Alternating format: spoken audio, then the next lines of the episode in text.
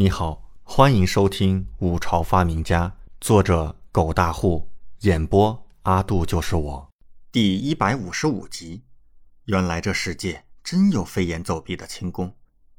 进了暗门，李准二人来到一条地道，四面都有微弱的烛灯，应该是楼欢欢点上的。地道直接通向前面，不知向何处。女侠，我听小欢欢说，机关可能有三关。你可知道第一关是什么？李准一边跟着招婉婉往前走，一边问道。前面的招婉婉点点头，眼神却有些思索。如果他没认错的话，方才外面那个气质高贵、容颜卓绝的女人，正是当朝长公主殿下，被称之为天下第一聪明人。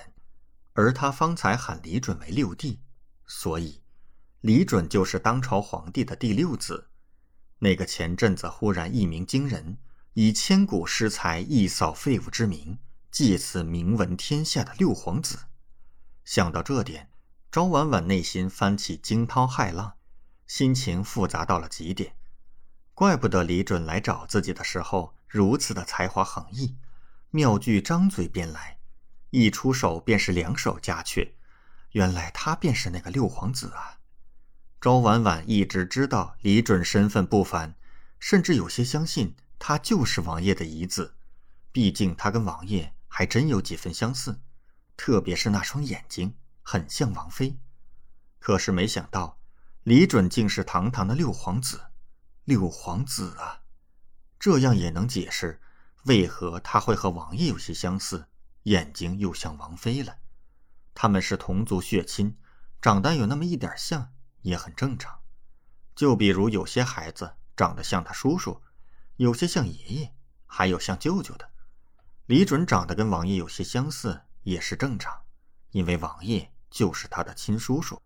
昭婉婉有些接受不了李准的身份，一时间心情变得有些患得患失起来。这时，李准看到前面出现一条铁索桥，下面是深渊，一眼看去，压根望不到对岸。顿时一惊，道：“女侠，这是不是就是第一关呢？怎么过呀？”没想到这园林下面竟有这样的地方，不可思议。这让他立刻想起来前世看过的那些盗墓影视剧，主人公下墓后经常遇到这样的地底深渊，与自己眼前的场景何其相似啊！他看到影视剧里面，只要踏上铁索，周围的岩壁上就会发射箭矢。把人射成马蜂窝，他可不想变成马蜂窝呀！高婉婉听到李准的话，立刻回过神来。这关师傅跟他说过，只要用轻功踩着铁索桥飘过去，就不会触动机关。可是自己是有轻功，李准呢？他是个普通人。高婉婉立刻看向李准，有些犯了难。以他现在的武功，带着李准过去的话。两个人都得掉下去，直接死在这儿。他带不过去，咋了？有什么问题？李准注意到赵婉婉的眼神，立刻问道。赵婉婉指了指铁索，又指了指自己，点点头，随即指了指李准，又摇摇头。你的意思，你能过去，我过不去？李准愣住。赵婉婉又点头。李准皱着眉头，看了一眼朦朦胧胧又看不清的对岸。叹了口气，道：“好吧，那你过去救小欢欢，我在这等着。”赵婉婉犹豫了一下，也只能同意了，将自己的匕首递给李准防身，身躯轻轻一跃，整个人身轻如燕，飘飘落在其中一条铁索上，踩着铁索如履平地，迅速朝着对岸移动。李准顿时看呆了，眼眸子都要瞪出来。轻功，原来这世上真有轻功！天哪，原来真有这样惊世骇俗、能够飞檐走壁的武功的！